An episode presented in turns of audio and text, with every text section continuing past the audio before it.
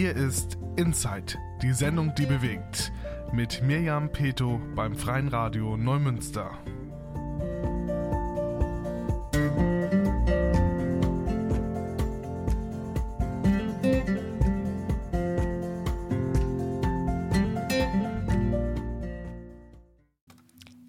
Wunderschönen guten Tag und herzlich willkommen. Schön, dass du dabei bist. Heute gibt es ein weiteres Interview und zwar mit der lieben Silke Stamme. Mit ihr habe ich gesprochen, weil ich sie kennengelernt habe über einen Kurs.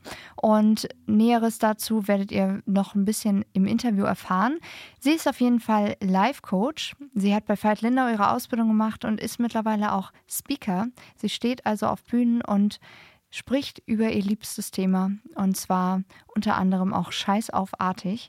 Deswegen der Titel heute und ich freue mich jetzt wirklich dieses Interview hier einmal vorstellen zu können und wünsche ganz, ganz viel Spaß beim Zuhören.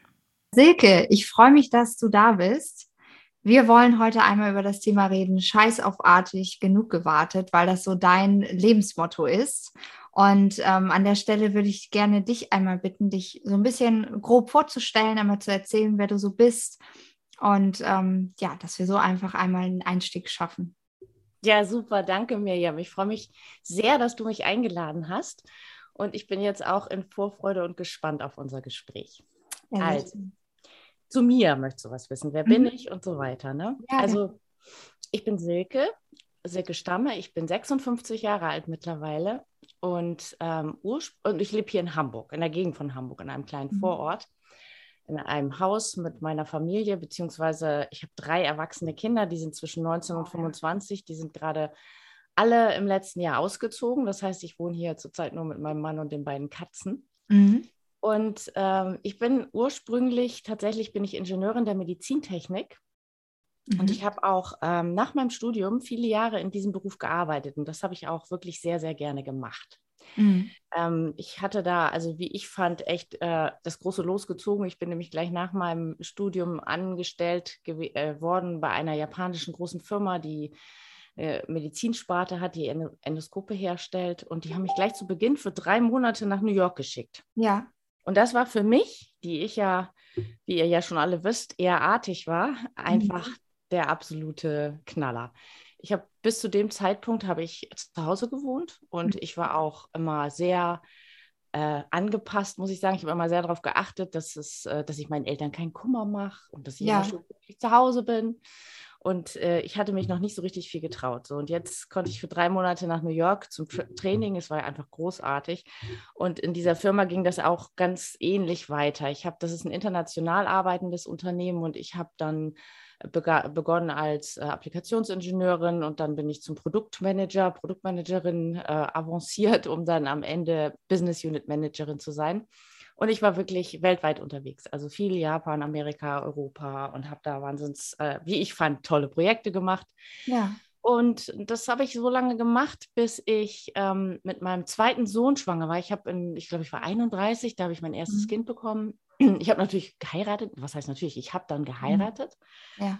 Zwar ähm, habe ich den Mann geheiratet, den, den ich schon seit meinem 16. Lebensjahr kannte. Ja, und, ähm, ja, war schon interessant. Ja. Und dann also wart ihr ähm, aber die Zeit dann auch zusammen? Wie bitte? Wart ihr die Zeit dann noch zusammen oder wie? wie ähm, ja, ja, wir ja. waren ähm, tatsächlich 16, mit 16 sind wir zusammengekommen. Also ich war 16, er war 19. Ja. Und ähm, tatsächlich sind wir bis heute verheiratet. Glückwunsch. Ja, das Krass. hat alles seine solche und solche Seiten. Aber ja, danke. Es ist, ist ja. auf jeden Fall sehr, sehr viel Gutes entstanden. Mhm. Ja, und dann eben mit dem zweiten Sohn habe ich dann äh, den Job, ähm, beziehungsweise mit der zweiten Schwangerschaft habe ich den Job dann aufgegeben oder pausiert, dachte ja. ich jedenfalls, weil wir dann auch für drei Jahre nach Texas gegangen sind. Dann mhm. bin ich nochmal schwanger geworden. Wir sind dann, mein drittes Kind ist in Deutschland geboren. Ja, und dann ähm, ich hole jetzt sehr weit aus, ne? Aber gut. Alles gut, alles gut. Und ähm, dann ähm, habe ich eine ganze Zeit lang mich um meine Familie gekümmert mhm. und habe mich überhaupt um wahnsinnig viel gekümmert. Auch um meine Mutter habe ich mich gekümmert, die mittlerweile ja. Witwe geworden war. Und ich habe dann auch wieder hier ganz in der Nähe gewohnt von meiner Mutter. Also als wir aus Amerika zurückkamen, haben wir hier ganz in dem Ort, in dem ich groß geworden bin, ein Haus gebaut. Und Gut, und irgendwann kam der Tag, da wurde ich unzufrieden, weil ähm, ich irgendwie mich selbst gar nicht mehr so richtig erkannt habe in meinem Leben. Ja. Habe es aber damals tatsächlich nicht geschafft, mich so richtig auf die ein, eigenen Beine zu stellen. Was ich gemacht habe stattdessen, ich habe lauter Selbstständigkeiten angenommen und die so schön, oder was heißt angenommen, die habe ich durchgeführt und habe das alles schön um das Leben, was da sonst noch war, rumgebaut. Ja. Und ähm, also es war sowas wie, ich habe zum Beispiel äh, naturwissenschaftliche Kurse für Kinder gegeben an Schulen. Ja. Das ist mhm. so ähm, Orientierungsstufe. Und habe aber immer schon aufgepasst, dass ich trotzdem meine Kinder noch hin und her fahren konnte und so weiter. Mein Mann war mittlerweile sehr, sehr ja, engagiert in seinem Job, war sehr, sehr viel weg, mhm. sodass ich das dann alles selbst auf die Beine gestellt habe, selbst gemanagt habe. Und irgendwann, als meine Tochter drei wurde, habe ich gedacht, so, das jüngste Kind. Da mhm. habe ich gedacht, jetzt gucke ich mal bei meiner alten Firma, habe ich gemacht. Die haben mir auch einen Job angeboten. Erst einen entsprechend dem, was ich vorher gemacht habe. Das ging natürlich gar nicht, weil so viel in der Welt rumreisen kannst du mit Familie nicht. Aber ja. ich habe dann tatsächlich was gefunden. Ähm, nee, das ist gar nicht wahr. Das war gar nicht, als Julia drei war, sondern das war später. Also äh, ich habe dann nochmal mich dort beworben bei der Firma. Da, ich weiß jetzt gar nicht mehr ganz genau, wann das gewesen ist. Das war so um 2010, glaube ich. Mhm. Und ähm, da haben die für mich tatsächlich einen, einen guten Job äh, gefunden. Den haben die sogar für mich gestrickt. Die sind auf alle meine Forderungen eingegangen. Ich konnte den reduzieren auf 30 Stunden. Es sollte ein Vollzeitjob sein. Ich habe gesagt, nee, mache ich nicht, schaffe ich nicht. Und auch gehaltlich sind sie mir entgegengekommen. Aber das war dann wieder dieses Muster, was ich an mir erkannt habe. Das war, genau, das war die Zeit, als meine äh, Tochter in die den Schulwechsel vor sich hatte. Und meine ja. Söhne waren äh, gerade so am Anfang der Pubertät und es war alles echt anstrengend. Und ich habe gedacht, was jetzt, wenn ich meine Tochter dann nicht betreuen kann? Wieder dieses typische Muster. Und das hat dann dazu geführt, dass ich diesen Job, den ich echt fest hatte, nicht angetreten bin. Ja. Das war irgendwie richtig blöd, muss ich gestehen. Ne? Mhm. Ja, und ähm, soll ich weiter erzählen? Ja, ja.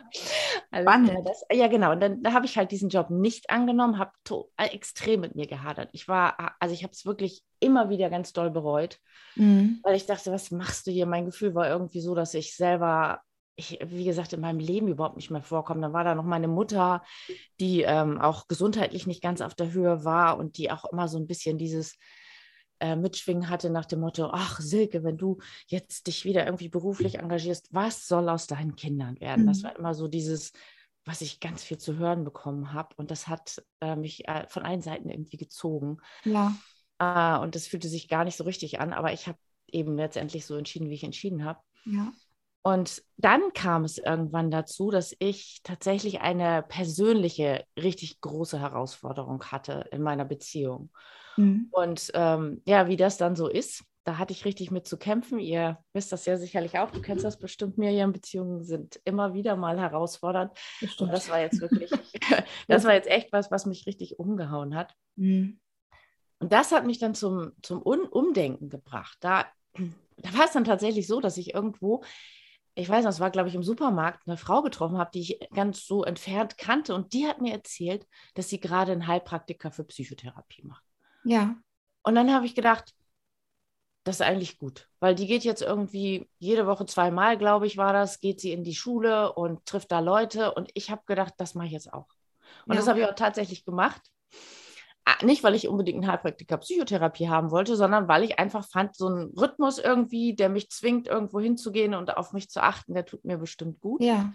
Und so kam dann äh, das Ganze ins Rollen, was mein Scheiß auf Artig betrifft. Ich habe dann fand das dann total spannend. Also diese, diese ganzen Herausforderungen, die Menschen haben können und diese, diese Erkenntnis, dass wir Menschen einfach wirklich alle komplett unterschiedlich gestrickt sind, mhm. das war schon, das war schon ziemlich ja, bewegend. Ne? Und das hat also bei mir zu ganz vielen Erkenntnissen auch über mich selbst geführt. Ne? Auch, auch mhm. über meine Eltern, die ja Kriegsflüchtlinge waren alle beide. Ne? Da, da hängt ja natürlich eine Geschichte dran. Und dann auch über meinen Mann, der seinen Vater sehr früh verloren hat.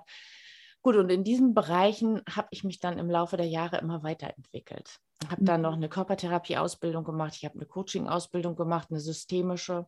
Bei Uwe Pettenberg war das damals. Okay. Auch sehr interessant, hat mich auch weitergebracht. Aber mhm. ähm, das, was mich dann eigentlich wirklich, wirklich weitergebracht hat, das war noch eine andere Ausbildung. Es waren zwei andere Ausbildungen, die ich bei Veit Lindau gemacht habe. Das war einmal mhm. der Human Star und die Life Trust Coaching Ausbildung. Ja. Und diese beiden Ausbildungen oder die, die Human Star Ausbildung, das war die erste, die habe ich begonnen, nachdem meine Mutter gestorben ist in 2019, mhm. weil ich mich damals um meine Mutter in den letzten drei Jahren sehr, sehr stark gekümmert hatte. Und ich dachte, hey, wenn ich jetzt nach ihrem Tod nichts mache, dann falle ich in irgendein so Loch. Und ja. ich hatte nämlich, ja, ich, ich hatte, also Coachen hatte ich nebenbei gesagt schon begonnen in, ich glaube, es war 2014. Aber durch die Krankheit meiner Mutter habe ich dann meine Praxis wieder aufgegeben und mhm. habe mich äh, immer, habe immer weniger gecoacht, mich immer mehr gekümmert. Ja. Und nach ihrem Tod habe ich halt gedacht, nee, ey, so geht es nicht weiter. Und so kam es, dass ich diese anderen Ausbildungen gemacht habe. Ja. Genau. Okay. Ja, und da gab es dann auch ein Erlebnis, was mich zu meinem Scheiß auf Art gebracht hat. Ja. Okay. Ähm, ich würde da gerne noch mal ganz kurz zurückgehen ja. zu so ein paar Punkten, die du angesprochen hast. Du hattest ja zum einen auch gesagt, dass du, als du, also erstmal, wie kam es, dass ihr nach Texas gegangen seid? Ach, das lag einfach daran, dass äh, mein Mann damals beruflich ähm, in Texas ein Assignment, so heißt das, bekommen hat bei seiner mhm. Firma. Der war bei einer sehr großen IT-Firma, einer ganz bekannten mit drei Buchstaben tätig. Ja. Und ähm, die äh, hatte damals halt dieses an, also die hat jemanden gesucht, der halt in Texas, in Austin war das, äh, mhm. ja, für drei Jahre arbeitet aus Deutschland. Okay. Und dann hast du aber auch sofort gesagt, ja gut, dann machen wir das? Oder ähm, ja, also oh. jein. Also ich wollte immer ins Ausland. Das ist auch ja. so, dass, dass ich diejenige war. Also mein Mann wollte nie ins Ausland. Also mhm. als ich zum Beispiel diese drei Monate in New York war damals, mhm. ähm, da hatte er bei seiner Firma angefangen und er fand es total schlimm, dass ich da hingehe. Also er konnte es ja. überhaupt nicht nachvollziehen. Er hat sich sogar für die drei Monate von mir getrennt, weil er gesagt hat, das bringt ja nichts, da kann man sich ja gleich trennen. Ja. Also das nur mal so, ich meine, die Einstellung. Aber es war absehbar, dass es nur drei Monate sind. Bei mir war das, ab, war das total klar in New York, ja. ne? weil das war ein Training. Das war total klar. Von Oktober bis Dezember war das, glaube ich. Ja. Das stand fest. Aber das erzähle ich jetzt auch nur, um mal seine Einstellung so ja. zu verdeutlichen. Ne? Das äh, hat sich nachher auch geändert und er hat dann, ist dann umgeschwungen und hat gedacht, boah, das ist ja cool mit dem Ausland, hat es ja. eben selber gemacht und hat dann dieses, sich für dieses Angebot interessiert. Und ja, ich hab, fand es super. Wir hatten damals einen zweieinhalbjährigen Sohn mhm. und dachte, das ist eigentlich die perfekte Zeit. Mein Job ist sowieso, weil ich, ich war dann ja auch wieder schwanger zu der Zeit. Ja. Das einzige Problem, was ich hatte, war meine Mutter tatsächlich hier alleine zu lassen. Ja. Im Rückblick also überraschend finde, weil sie, ich weiß nicht, wieso ich damals so gefühlt habe. Sie war damals, ich glaube, 66, 67 und ja. war eigentlich selbstständig. Also es war jetzt nicht so, dass sie hier äh, vor die Hunde gegangen wäre. Aber das hat mich ein bisschen zögern lassen. Ja. Aber ansonsten bin ich sofort dabei. Also ich liebe das. Ich habe da auch echt mhm. viel gemacht gleich mit den Communities da, den internationalen, dann die, mhm. die Kinder, Kindergarten und was weiß ich, alles auf die Beine gestellt. Ja. Das war cool ja, echt spannend finde ich das. Also gerade so äh, Ausland, auch wenn es so äh, wirklich weit entferntes Ausland ist, äh, wo man jetzt nicht mehr sagen kann, okay, ich äh, nehme mal für drei Stunden einen Flieger oder so. Ne? Es gibt ja auch viele, die jetzt irgendwie in Malle oder so einen Zweitwohnsitz haben oder auch dahin auswandern oder einfach nur so ein bisschen ins Warme. Aber so Texas, das ist ja auch von der Mentalität, von allem, das ist ja wirklich was ganz, ganz anderes. Deswegen ja. finde ich das echt spannend. Ja, ich finde das toll. Also ich war ja eben auch beruflich so wahnsinnig viel im Ausland. Ne? Ich, ja. Dadurch habe ich da ganz viel kennengelernt und natürlich die Ängste total verloren. Also ja. Bin da total offen für ja. alle Teile der Welt. Fast alle. Nicht alle, aber fast alle. Mhm. Ja, spannend. Ähm, als du von deinem ersten Aufenthalt im Ausland erzählt hast, da hast du auch gar nichts von Zweifeln gesagt oder du hast nur gesagt, es ist total cool gewesen für dich. Ja. War das wirklich so oder hattest du auch ein bisschen Schiss einfach vor der großen Stadt, vor dem, dass du dich da nicht auskennst? Oder war das einfach für dich so ein Abenteuer, worauf du jetzt einfach richtig, richtig Lust hattest? Ja, tatsächlich. Ich, das lag, glaube ich, auch daran, also ich hatte richtig, richtig Lust und ich, ich habe das, das war regelrecht wie so ein Befreiungsschlag. Das war ja. auch so ein, so ein Umschwung von diesem ängstlichen, angepassten in was mir gehört die Welt. Ja. Ich weiß noch genau, damals und danach ist mir noch was Lustiges passiert. Ich habe mich, ich bin nämlich Hamburger Kirschblütenprinzessin geworden. Das war in dem Jahr, nachdem ich aus New York oder zwei Jahre später, weiß ich gar nicht mehr. Und ähm, da musste ich ja auch äh, ins Ausland. Da war ich dann mit einer Hamburger Wirtschaftsdelegation drei Wochen in Japan. Ja. Damals war ich beruflich noch nicht vorher in Japan gewesen. Mhm. Und diese New York-Geschichte und diese Kirschblütengeschichte hört sich ein bisschen witzig an. Ist kein Bikini. Ja, ich weiß auch nicht, was das ist.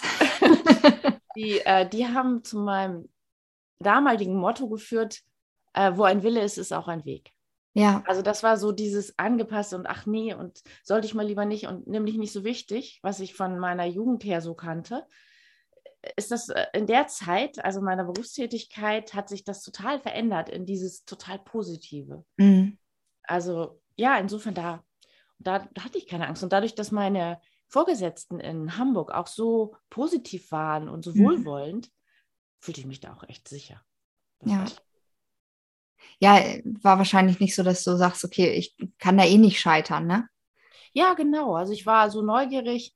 Vielleicht war ich ein bisschen zu naiv, weil mhm. ich, also, weil ich, also ich habe damals relativ wenig eingefordert. Also es gab dann zum Beispiel auch Tage, da hatte ich nichts Vernünftiges zu tun, weil die Leute, die sich um mich kümmern sollen, die haben das halt nicht gemacht, wie das denn manchmal so ist, auch wenn man ja. Praktikanten oder sowas hat.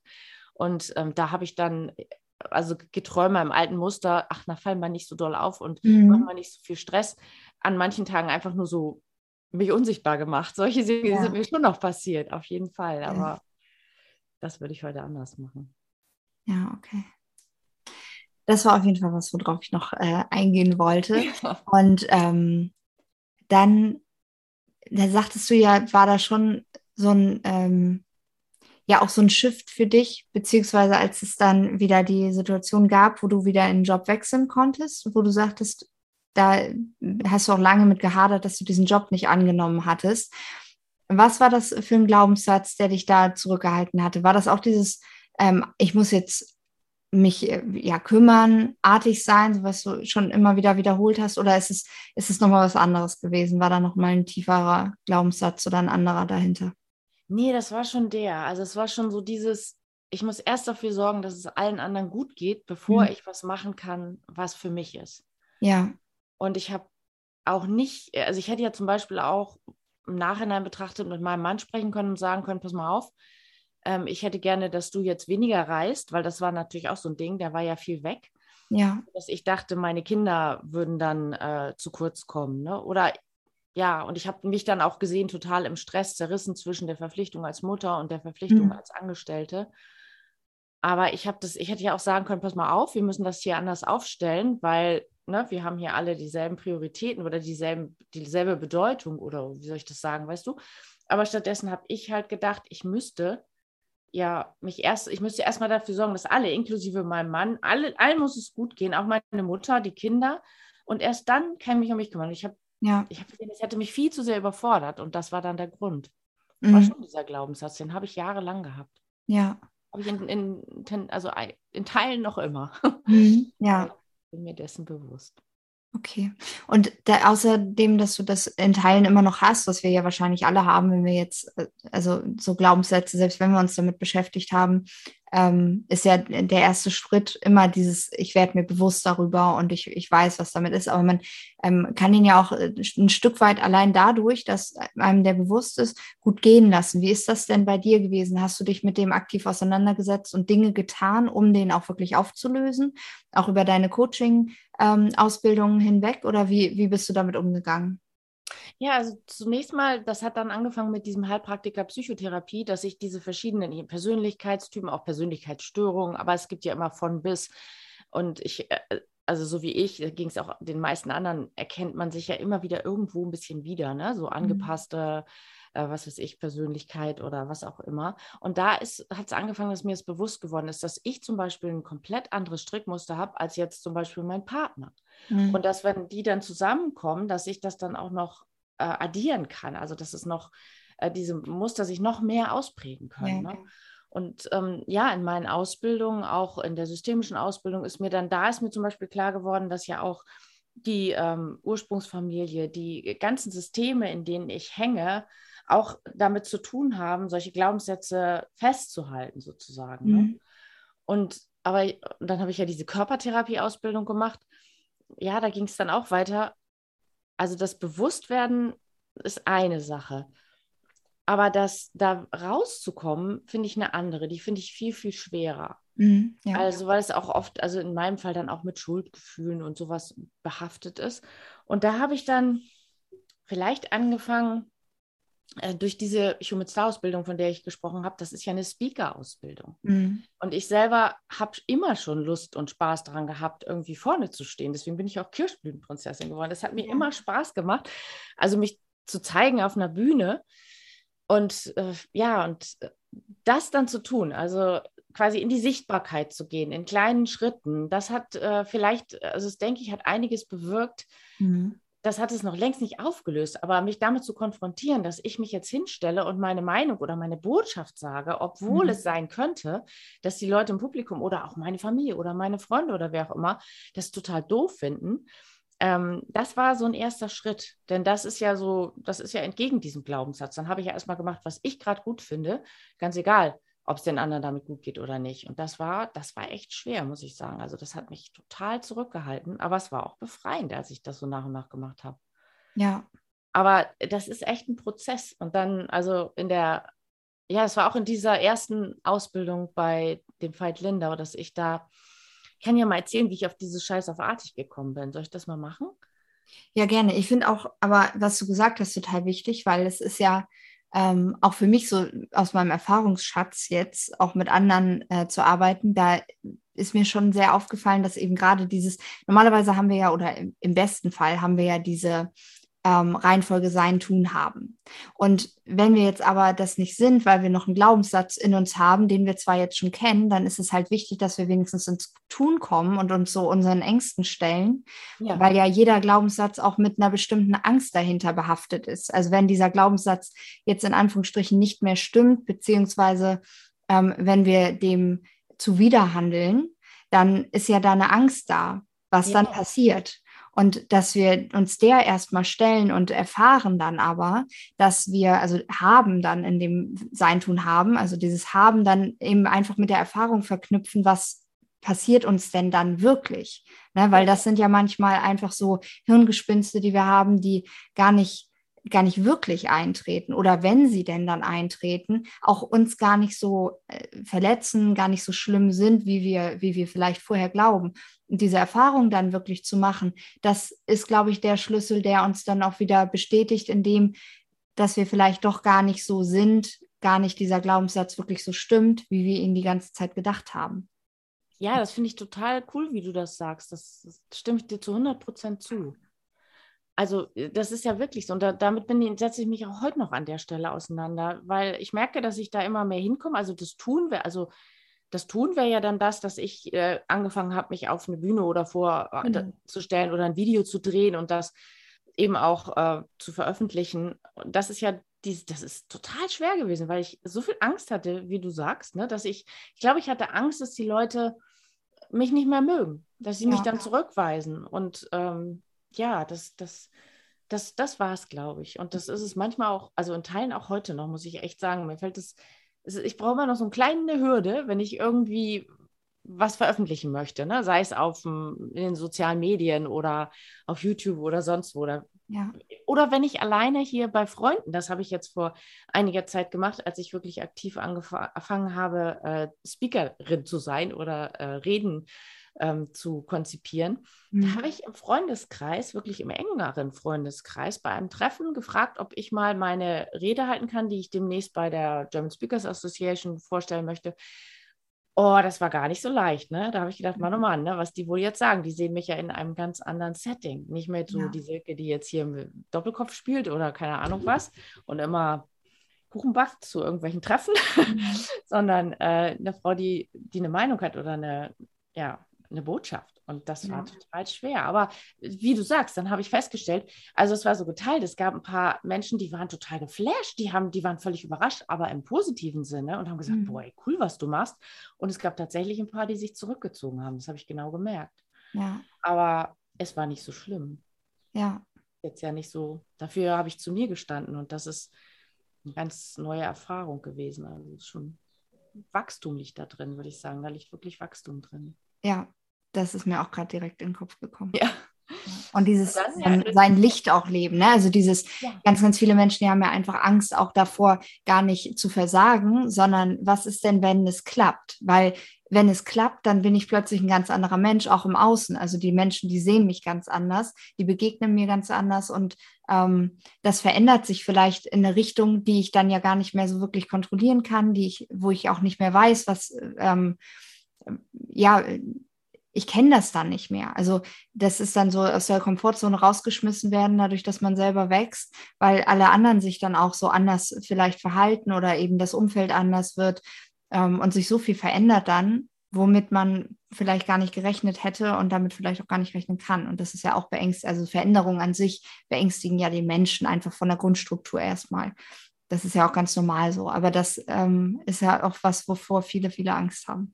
Ja, total. Und ich meine, und das ist auch wahr. Also durch Veränderung, also durch, ja, wenn ich mich anders verhalte, dann verändern sich tatsächlich die Dinge. Und das ist auch, das merke ich auch seit einigen Jahren, dass sich der Freundeskreis verändert und dass es auch Phasen gibt, wo, wo ich merke, da, da fühle ich mich dann tatsächlich auch stellenweise alleine, weil ich denke, mhm. hey, das, ich kann mich gar nicht mitteilen, weil die Leute, die ich bisher kannte, die verstehen mich gar nicht mehr oder ich verstehe die gar nicht mehr so richtig und andere sind noch nicht da. Weißt du, was ich meine? Ja, ja, ja, auf jeden Fall. Und das ist auch so, auch so mein Thema. Ja, das glaube ich gerne. Diese, diese, ständige Veränderung, dieses, dieses ständige Wachstum und ähm, ja auch seine Träume zu leben und das einfach umzusetzen, das ist halt einfach in der Gesellschaft noch nicht so ähm, normal. Und mhm. wenn man dann immer so ein bisschen extravagant ist, dann kommt es einfach auch nicht immer nur gut an und dann muss man sich halt auch das Umfeld, das wächst dann halt damit oder schrumpft damit. Ne? Und das, das ist schon eine Herausforderung dann auch an der Stelle, dass man dann eben Gleichgesinnte in Anführungsstrichen findet, die mit einem dann zusammen ähm, wachsen oder einem auch nochmal neue Impulse geben und so. Das ja. ja. Also ich fände das ja schon gut, wenn man eine Reihe von Menschen hat, die, äh, die mich oder dich einfach so lassen und die sagen, okay, das ist interessant, was du machst, das finde ich toll. oder ich finde es einfach, ich finde es gut, dass du zu dir stehst oder sowas. Ne? Ja. Also die, die müssen ja nicht zwingend auch das machen, was ich ja. mache, sondern das würde mir ja die Offenheit, also ja gut, während ich das so sage, das müssen wahrscheinlich Menschen sein, die eine gewisse Wachheit haben. Ja, Wachheit haben und so eine gewisse Gelassenheit, die, die äh, und selber in sich ruhen, damit ja. sie überhaupt die anderen Menschen so lassen können, wie sie sind. Ne? Ja, ich denke, es triggert halt viel. Ja. Wenn man immer so sagt, man liebt jetzt seine Träume oder man ähm, geht aus der Komfortzone raus oder so, das ist ja schon sehr, sehr fordernd dann irgendwie, weil wir ja alle irgendwie uns immer gerne mit Leuten einfach beschäftigen, die so sind und so ticken wie wir. Und wenn dann jemand kommt, der die ganze Zeit eigentlich triggert mit dem, äh, weil er äh, ja Punkte einfach anspricht, die man selber vielleicht noch nicht so umgesetzt bekommt, dann ist das auch, auch äh, schmerzhaft vielleicht. Und dann will man damit sich nicht so beschäftigen. Ne? Würde ich, das würde ich auch sagen, also absolut. Und mir fällt auch auf, also wir beide sind ja jetzt ja in ganz unterschiedlichen Lebenssituationen. Du bist ähm, ein bisschen weniger als, nee, ein bisschen mehr als halb so alt wie ich. naja, auf jeden Fall bin ich eine ganz andere Generation im Grunde als du. Mhm. Und weißt du, Du redest jetzt äh, von, davon, dass von Wachstum und Entwicklung in deinem Alter. Du kommst aber von einem total anderen Punkt, weil du, du strahlst für mich so eine gewisse Freiheit aus. Und bei mir ist es eher so, dass ich im Laufe meines Lebens so eine gewisse Unfreiheit mir erarbeitet habe, unfreiwillig, ohne es vielleicht zu bemerken. Und jetzt versuche aus diesem Korsett, oder also jetzt bin ich ja schon ganz weit gekommen, aber es kam, war irgendwann der Tag, wo ich das Gefühl hatte, ich muss aus diesem Korsett raus. Ja. Weißt du, und das ja, und das, das, äh, da war es dann eher so dieses, dass ich nicht mehr so funktioniere und nicht mehr bereit bin, äh, zu allem Ja und Amen zu sagen. Das hat die Leute im Grunde genommen ja schon sehr erschrocken. Also wirklich ja. meine, mein Bruder, also meine Familie, ne, aber auch die Leute, die hier um mich rum leben, Freunde, Bekannte. Und das ist auch noch nicht zu Ende. Das ja. Ist, ja, verstehe ich. Ja. Das stimmt. Das ist wahr. Ich finde ja immer schon, ähm, das, was ich jetzt so innerhalb meiner, ähm, meiner letzten Jahre mitbekommen habe, also die letzten Jahre jetzt nicht, aber Kindheit, Schule, ähm, danach auch so ein bisschen Ausbildung, also wenn man sich dem ergeben hätte, was da alles um einen herum gewickelt wird. Also für mich ist ja Persönlichkeitsentwicklung wirklich immer dieses Bild von einem ähm, Menschen, von der Seele, die so eingewickelt ist in ganz, ganz viele Schnüre und ähm, Seile und die, wie du schon sagst, so ein Korsett. Ja, was sich um einen herum geschlungen hat, unfreiwillig oder eben durch die Muster, durch die Gewohnheiten, durch Glaubenssätze, die wir so innerhalb unserer unseres Lebens uns einfach angeeignet haben. Und da sich dann herauszuentwickeln, also die Persönlichkeit von sich selbst wieder wirklich zu spüren und äh, eine Reise zu sich selbst zu machen und ähm, zu schauen, ja, was, was will ich denn wirklich haben? Also ich lebe jetzt vielleicht die und die Muster und Gewohnheiten, habe die und die Glaubenssätze, aber an der Stelle jetzt halt wach zu werden und zu sagen, okay, aber was davon möchte ich jetzt behalten und was davon lasse ich jetzt hinter mir und lasse ich gehen? Mhm. Und dafür muss ich halt erstmal entdecken, was ist da überhaupt, ne? Was hat sich überhaupt alles um mich herum gewickelt und was, ähm, da sind ja. ja. heute noch ganz, ganz viele Dinge, die bei mir auch äh, sich gewickelt haben, die ich noch gar nicht erkannt habe. Ne?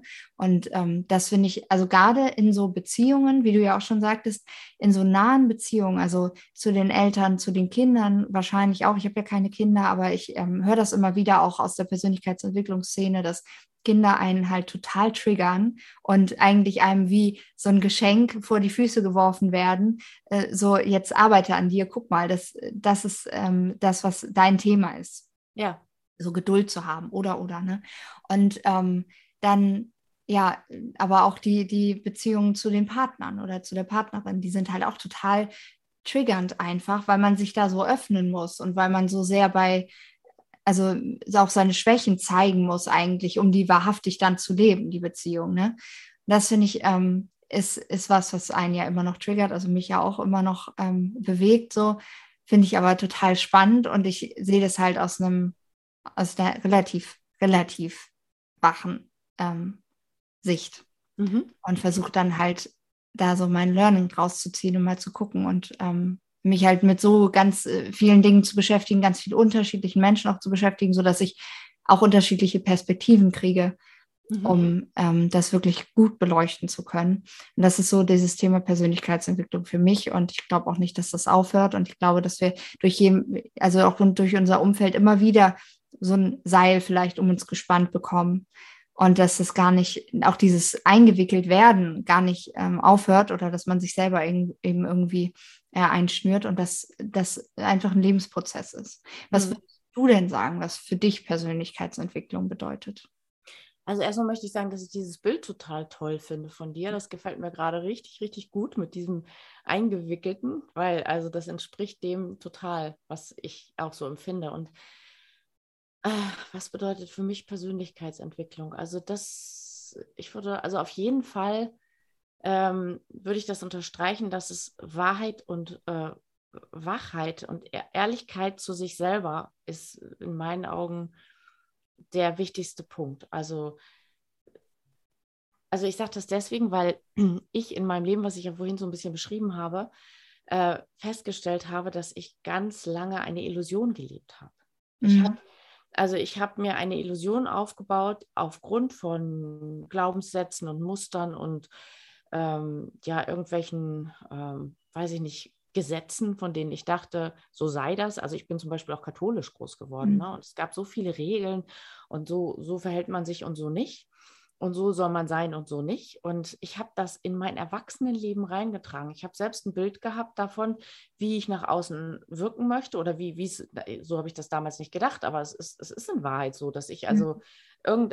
irgendwie erscheinen wollte oder ich wollte irgendwas erreichen, äh, und das hatte alles mit Leistung und äh, Erfolg zu tun und aber auch mit Bildern von heiler Familie und, äh, weißt du, so einem gewissen Wohlstand. Mhm.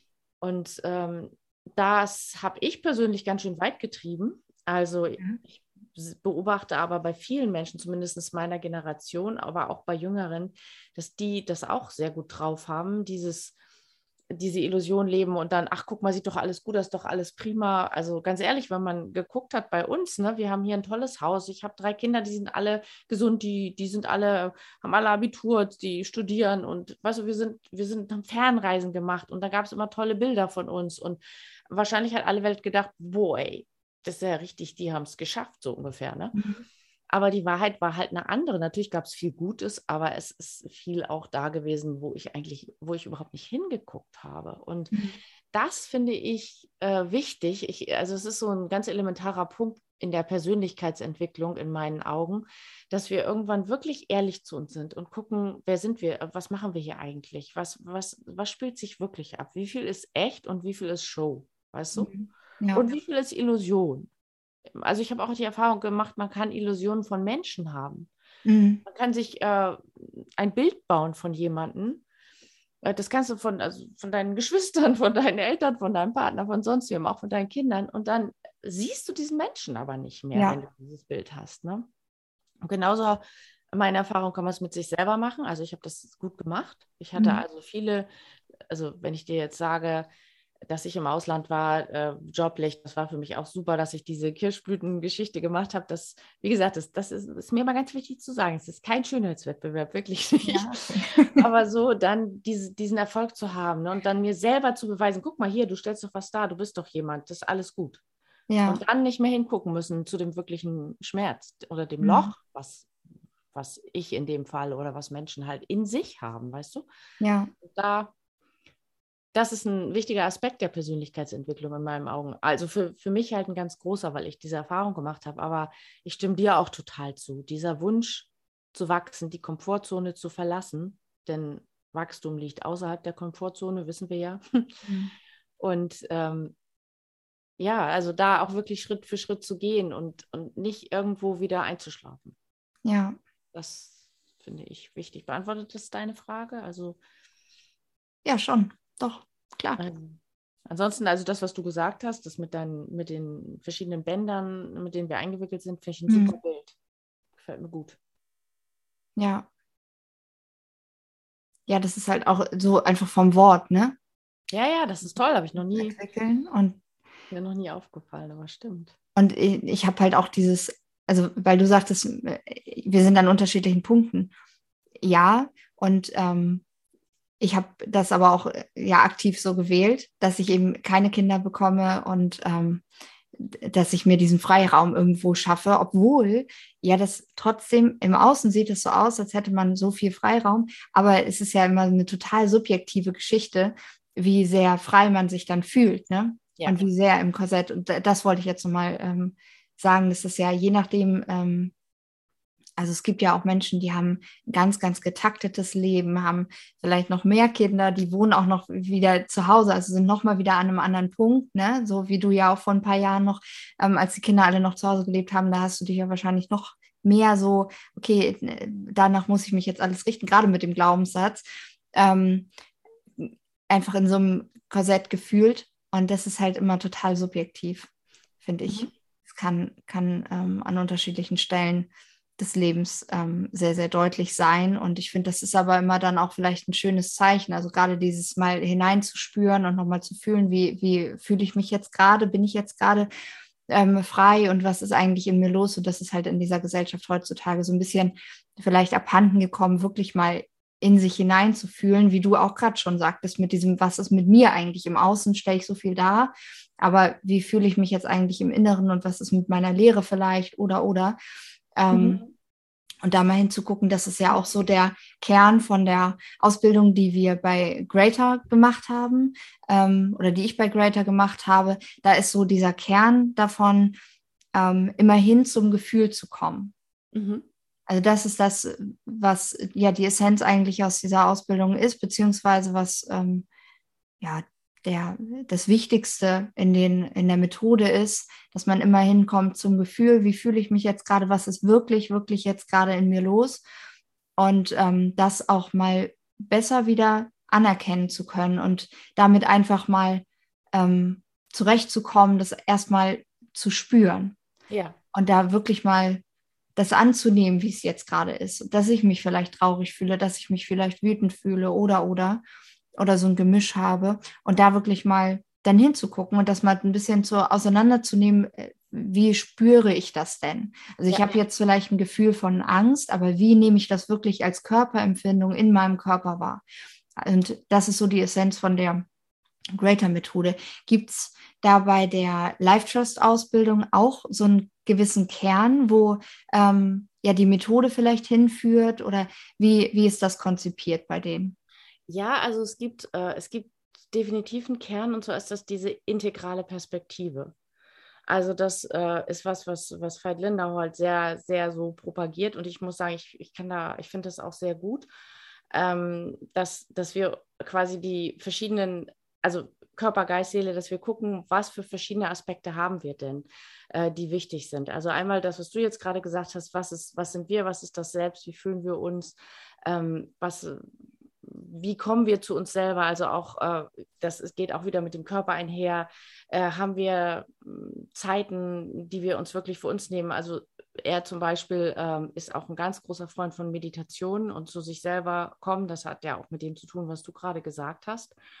Und dann aber auch gleichzeitig, ähm, wie, äh, wie hängen wir mit der Welt zusammen, mit den, mit den anderen Menschen? Also was, ja, also quasi, das ist ich kriege es gerade nicht in, in, wenige Worte gefasst. Du also, kannst auch ein paar längere Worte nutzen. Ja, dass wir es gerade, dass wir quasi von verschiedenen Aspekten gucken, dass wir einmal von uns aus gucken, von unserem Körper, wie geht es uns, was macht es mit uns, dass wir gucken, ähm, wie sind unsere Gedanken, was denken wir, was, was haben wir, wie hängen wir mit der Welt zusammen.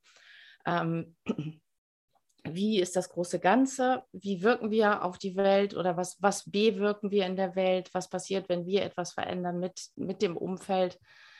Ähm, ja, genau, also das, das, ist, hat auch einen gewissen systemischen Ansatz, ne? also ja. dass wir quasi von, von alle, alle Seiten betrachten. Ja. Ansonsten kann ich sagen, dass diese, diese Ausbildung, die Life Trust Coaching Ausbildung, die ist halt, die ist unglaublich umfangreich. Sie erstreckt sich über ein Jahr und es sind so viele Inhalte da drin, also so viele verschiedene Aspekte, die berücksichtigt werden. Also von äh, dem Selbst über äh, Fülle und Erfolg, über Manifestation und Meisterschaft, Flow und äh, Stille und äh, was auch immer. Also es gibt da, also du merkst schon, ich kriege das gerade gar nicht alles zusammengezurrt. Ähm, ja, also viel ist. Ne? Also einfach einen, einen, ganz, ganz großen Umfang. Und ja. es, es, macht auch unheimlich viel mit uns allen selber, die wir diese Ausbildung genossen haben. Mhm. Aber das ist ja ganz häufig so. Ne? Also ja, das kenne ich auch. Da sind wir dann wieder bei der Persönlichkeitsentwicklung. Das erweitert uns unglaublich. Plus, mh, mm, ähm, worauf ähm, diese Ausbildung auch basiert, das sind die Ebenen des Bewusstseins. Also diese, hast du davon schon mal was gehört?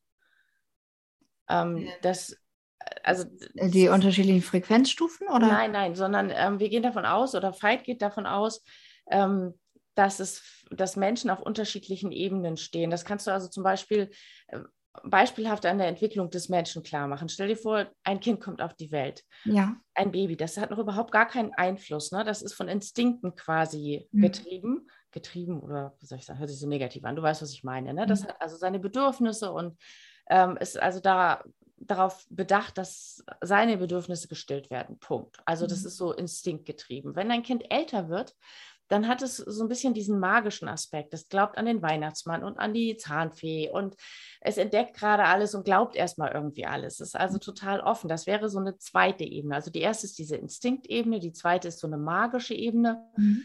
Und dann, wenn ich das jetzt richtig äh, wiedergebe, kommt so eine kommt die Pubertät oder die, nee, diese Trotzphase im Grunde genommen. Ne? So diese Entwicklung, wo, wo es erstmal auf sich bezogen ist und das Ego sich entwickelt. Ja.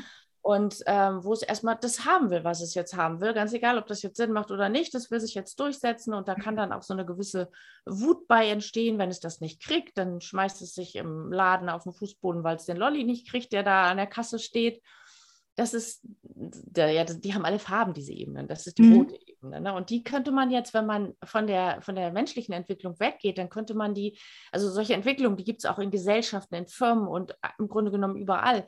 Und es gibt Gesellschaften, die sind ganz stark in dieser roten Ebene verankert. Das sind sowas wie, keine Ahnung, Genghis Khan oder so, weißt du, so mhm. diese, oder die Hunden, Attila, der Hundenkönig oder so, ne? Ja. die also man könnte denken, also das ist jetzt ein politisches Statement, dass im Moment dieser Krieg Russland-Ukraine, dass der auch so ein bisschen davon getrieben ist. Ja. Mit dem Motto, ich will jetzt mich aber durchsetzen und ich möchte mein Ziel erreichen. Also ja, hat auf jeden Fall viel davon. Mhm. Genau, das ist diese rote. Und dann gibt es die nächste, wenn ist dann die orangene Ebene, die ist Nee, gar nicht wahr, die blaue. Das ist die, wo es um Regeln geht. geht. Also mhm. da ähm, möchte man gerne aus diesem Chaos, dieses Roten sozusagen, wünscht man sich jetzt wieder so eine Ordnung. Und das ist dann zum Beispiel die katholische Kirche, die sagt, hier gibt es mhm. zehn Gebote oder überhaupt die Kirche, ne, nach denen hast du dich zu richten. Und dann, äh, das sind vielleicht auch viele Beamte, Entschuldigung, oder Bürokraten. Ich will, nee, ich nehme es zurück, Beamten. Es gibt viele, die sind bestimmt nicht alle, aber dieses System, wo es heißt, äh, du musst jetzt dieses, äh, keine Ahnung, machen, weil äh, bei uns waren zum Beispiel jetzt neulich gerade an der Tür klingelte es, weil wir die Büsche über die Straße hängen haben auf dem Fußweg. Also müssen wir die abschneiden. Ist ja auch gut so. Es hat ja viel ja. Gutes, diese Regel. Ne? Ja. Aber so gibt es auch viele Firmen, zum Beispiel IBM ist so eine blaue Firma, ne? Die hat, mhm. die ist groß, die hat so ihre Regeln, so also so benimmt man oder das hat man zu tun und das nicht. Mhm. Und da ist nicht so viel Flexibilität wie, wie bei, was weiß ich, Microsoft oder sage ich jetzt mal Apple oder Startups mhm. oder irgendwie sowas, ne? Und dann geht es eben weiter auf die orangene Ebene, die sind sehr erfolggetrieben, da geht es um Leistung, um äh, Gewinn und äh, ja, das, das, so Business, das ist ja, genau, ich glaube nur, was ich sehe und äh, so Spiritualität ist irgendwie da gar nicht gefragt und dann ja. so und so weiter und so fort. Dann kommt eine grüne Ebene, die sind halt sehr auf Gefühle und wie geht es uns? Wir müssen doch gucken, dass es allen gut geht. Das ist schon so ein bisschen, also von den Farben nach Persönlichkeitsstrukturmodell, ne? Ich kenne das nicht. Das passt schon. Passt schon? Genau, dann ist das wahrscheinlich so. Wie heißt das? Also Rot, Gelb, Blau, Grün. Das ist, ähm, spiegelt jetzt so ein bisschen auch den Part wieder. Also Rot ist ja der dominante Typ, Gelb ist eher initiativ, ähm, der Grüne ist der gewissenhafte und der ähm, Blaue strukturiert, fehlt mir gerade ja, wobei, ich meine, das hat Ähnlichkeiten, aber ich, ja. das, ich glaube, nee, das ist nochmal ganz was anderes. Auf jeden System, ne? Ich hatte auch am Anfang so ein bisschen gedacht, es wäre so Bewusstseinsstufen, also ähm, dass man die so durchgeht, also dass man da reinwächst, aber man kann da wahrscheinlich auch welche überspringen. Ne? Absolut, man kann welche überspringen und man kann sich eben auch weiterentwickeln. Das jetzt wieder zur Persönlichkeitsentwicklung. Ne? Nach der grünen gibt es dann eben noch eine gelbe und das und danach gibt es dann quasi die Türkise, das ist dann quasi Erleuchtung, sowas. Ja sowas gibt es ganz wenig. Ne? Ja, und äh, ich finde dieses Modell wirklich sehr gut und darauf bezieht sich Fight halt auch immer wieder, weil, ähm, ja, zum Beispiel, du kannst es eben in Gesellschaften, in Firmen und so weiter, du kannst es überall äh, anwenden und kannst sehen, also und es ist nicht so, dass diese Ebene, dass es eine gute und eine schlechte gibt, sondern sie sind einfach so, wie sie sind. Und ja, wahrscheinlich auch so ein bisschen äh, Anteile einfach hat man wahrscheinlich in unterschiedlichen ähm, Beziehungen, in denen Menschen zueinander stehen. Also wie du merkst schon, die, diese Ausbildung ist wirklich extrem umfangreich und beinhaltet halt wahnsinnig viel. Aber das ist was, worauf wir uns immer wieder bezogen haben. Und auch ja. immer wieder dieser Respekt allen Ebenen und allen Menschen gegenüber und allen Wesen. Und dass wir uns bitte nicht auf diesen Punkt stellen, ha, wir sind jetzt schon echt weiter und du ja. kennst dich nicht aus. Das ist also absolut nicht gewünscht, ganz im Gegenteil. Ja, genau was du noch sagtest, war, dass eben Ausbildungsinhalt auch so dieses Thema Flow war. Ja. Oh. Und äh, das finde ich auch immer total spannend. Und da war ich auch jetzt vor, ich weiß nicht, vor ein paar Jahren einfach an einem Punkt, wo ich gesagt habe, ich brauche mehr Flow, ich brauche mehr Ekstase in meinem Leben. Ich will irgendwie so richtig, ähm, ja, halt auch, also ich sage ja immer leicht und frei leben, so ist mein Motto. Ne? Vielleicht hast du da noch mal eine Erfahrung, dass ich noch mehr Ekstase, noch mehr Flow vielleicht ins Leben ziehen kann, weil eben das ja vielleicht auch, oder war ja bei dir ähm, Bestandteil mit der Ausbildung. Vielleicht hast du da noch mal einen Tipp für mich. Also äh, zum einen, das, was du gesagt hast, finde ich natürlich total wichtig. Im Grunde, du ziehst diese Menschen an. Wenn du äh, so eine Haltung hast davon, auch wenn die Menschen jetzt noch nicht in deinem Leben sind, aber du hast diese ganz klare Haltung und Intention, dass du, äh, wie du es gerade beschrieben hast, dass es dass du, dass, dann strahlst du es auch aus. Also du bist es, du bist eine von denen, mit denen man solche Gespräche führen kann. Und ähm, ich glaube, das ist im Wesentlichen alles, was du tun kannst. Also vielleicht, äh, ich glaube nicht, dass es Sinn macht, äh, loszugehen und die Leute irgendwie äh, irgendwo sich einzusammeln. Ich glaube, das, das ist schwierig. Aber du wirst natürlich dann, wenn du diesen Wunsch hast, so wie du es beschrieben hast, dann wirst du dich ja in Situationen begeben, und ich weiß ja auch, du machst das schon, ne? Mhm. in denen du solche Leute vielleicht treffen könntest. Ja. Also, dass du in, an irgendwelche Orte gehst oder zu irgendwelchen Treffen oder so, um, um zu gucken, wo sind die denn? Das ist dein Autopilot, der darauf mhm. ausgerichtet ist. Ne? Und ja, also das, äh, da habe ich bei dir ja ehrlich gesagt überhaupt gar keinen Zweifel.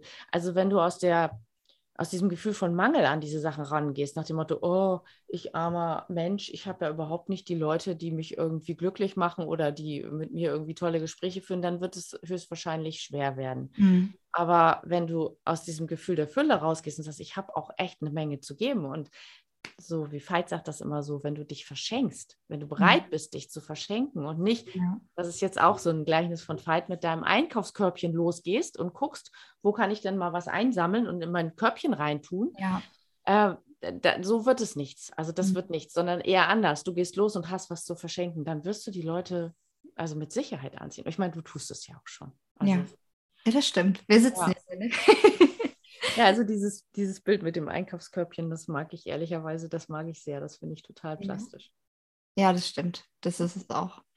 Du hattest gerade eben ähm, was von diesem ähm, Mangel auch gesagt. Ne? Also, dass man ja, das war ja das, was ich vorhin dachte, worauf es vielleicht hinauszielt mit diesem Bedürfnis, ähm, mit diesen Bewusstseinsstufen, ähm, diese Frequenzen, die man haben kann. Ne? Mangel ja.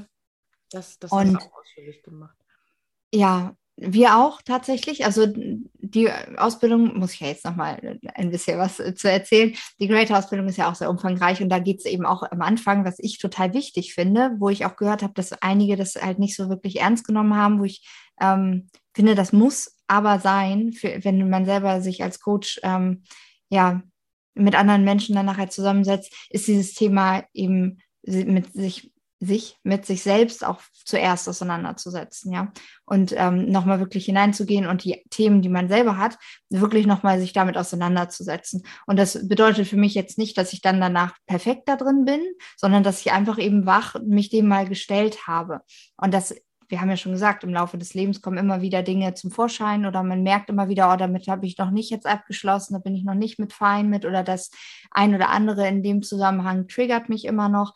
Das meine ich nicht, dass das dann vollkommen weg ist, aber dass man sich eben wenigstens damit eben einmal auseinandersetzt. Deswegen finde ich das auch gut, und wichtig, dass das in der Great-Ausbildung eben auch Bestandteil war der ersten drei Monate. Also es war auch ziemlich, ziemlich intensiv und eben alle Bestandteile, die später auch gelehrt worden waren, die waren auch Thema für einen selbst. Und da eben auch das Thema Fülle und Mangel mit.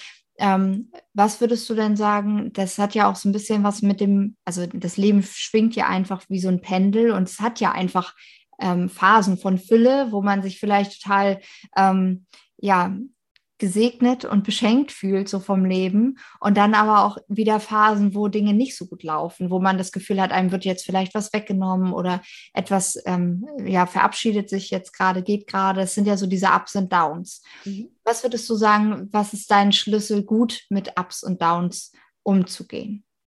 Gibt es da irgendeine spezielle Sichtweise auf diese Ups und Downs, die du hast, um die ja gut zu meistern?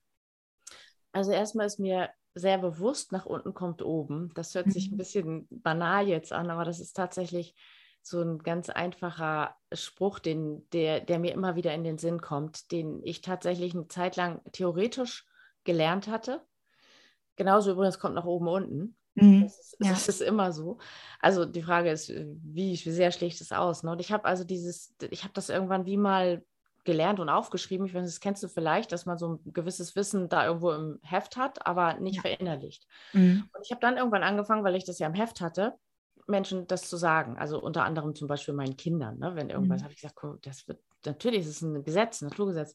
Und dann habe ich es auf die Weise irgendwann selber verinnerlicht. Ich finde das sehr also so einfach das auch ist und so schlicht. Also mir geht es mittlerweile so, wenn ich irgendwo durchhänge, dann kommt bei mir selber Silke nach unten, kommt oben. Es wird, es ist ein Naturgesetz. Es, ist, es muss einfach so sein, dass es sich wieder nach oben bewegt. Das ist tatsächlich das eine, das mir so schlicht es klingt, sehr hilft.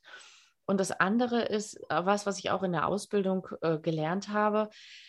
Ich habe da immer so eine äh, Kurve oder so einen Graphen vor Augen. Also wenn, wenn ich hier so mein Koordinatensystem habe, die Entwicklungslinie eines Menschen, also auch von mir, die geht ja selten so, also die geht ja niemals so, sondern mhm. die geht so. Also die geht niemals steil bergauf, sondern. Genau, und dann gibt es so Plateauphasen, dann gibt es wieder so kleine Absacker und so weiter. Und ähm, mir hilft das tatsächlich auch, mir diese Linie immer mal wieder ins äh, Gedächtnis oder vor Augen zu holen. Da gibt es so, so ein Bild in unserer Ausbildung halt. Ne? Und das ist das andere, dass ich, ich kann ja nicht wissen, bin ich jetzt gerade kurz vor einem Durchbruch? Kann das sein? Ich bin, ich hänge zwar durch, aber ich kann es mir dann ja auch sagen, hey komm, ich nehme gerade vielleicht Anlauf, um die nächste Hürde zu meistern. Und deswegen bin ich jetzt gerade mal ein Stückchen nach unten. Ja. Und das dritte, was ich richtig äh, gerne habe, das ist das Bild vom Bambus. Das kennst du bestimmt, ne? Ja. Wenn du, Weil du der so ewig braucht, bis er dann durchbricht, ne? ne? Ja, du, du erntest halt, was du siehst. Und ähm, wie oft sehen wir irgendetwas, also mit der Umlaut, wir säen irgendetwas und ähm, sind dann nach einer Weile enttäuscht, weil unsere Saat nicht aufgeht. Und dann äh, fangen wir an, äh, dann kann es womöglich im schlimmsten Fall passieren, dass wir aufgeben und sagen, nur dann eben nicht. Ja. Aber wir können ja nicht wissen, ob wir nicht gerade ein Bambus sind. Weißt du, ein Bambus hat ja seine Saat ja. und der bleibt dann da über, ich weiß nicht wie lange, Monate oder noch länger in der Erde und dann irgendwann schießt er. Mhm. und das, das ist auch so ein Ding, was ich total ein schönes Bild finde. Ne? Ja, ja, das stimmt der Bambus. Das ist auch immer für diese Plateauphasen halt ein tolles, ähm, eine tolle Metapher dann nochmal. Genau, ich mag die sehr. Weil man merkt da halt nichts und man weiß halt nicht, was passiert jetzt, ne? So als nächstes. Ja. Und wenn man sich damit schon mal auseinandergesetzt hat, weiß man wenigstens, dass es die gibt. Aber wie viele wissen nicht auf dieser Welt, dass es diese Plateauphasen gibt? Ne? Also wo einfach eigentlich es sich anfühlt wie Stagnation. Aber wenn man es auf einem Graph sieht, sieht man halt schon, dass es immer weiter nach rechts geht. Also einfach durch die fortschreitende Zeit und so, man, man macht ja einen Weg, aber eben auf selber Ebene und man spürt nicht die Verbesserung in Anführungsstrichen. Und dann kommt so ein Puff und dann ist der Bambus plötzlich da. ja, genau, aber das stimmt. Aber selbst wenn man jetzt kein Bambus ist, sondern keine Ahnung, Kürbispflanze oder so, und das ist ja, Hauptsache man macht weiter, ne? Schritt für ja. Schritt jeden Tag. Und das und was ich eben dann auch herausfordernd finde, ist, diese Plateauphasen einfach auszuhalten. Selbst wenn man weiß, also selbst wenn ich weiß, äh, es ist natürlich so, dass es weitergeht, gibt es Situationen in meinem Leben, wo ich denke, nee, ich mag aber jetzt echt nicht mehr. Ne? Also es, es, es, ich will nicht mehr. Und dann es trotzdem zu schaffen, kleine Schritte einfach immer weiterzumachen. Ne? So richtig ja. mechanisch, jeden Tag einen ganz kleinen Schritt. Dann, ja, das ist dann, glaube ich, echt gewinnbringend. Hast du so ein Beispiel für so einen ganz kleinen Schritt? Ähm, lass mich nachdenken.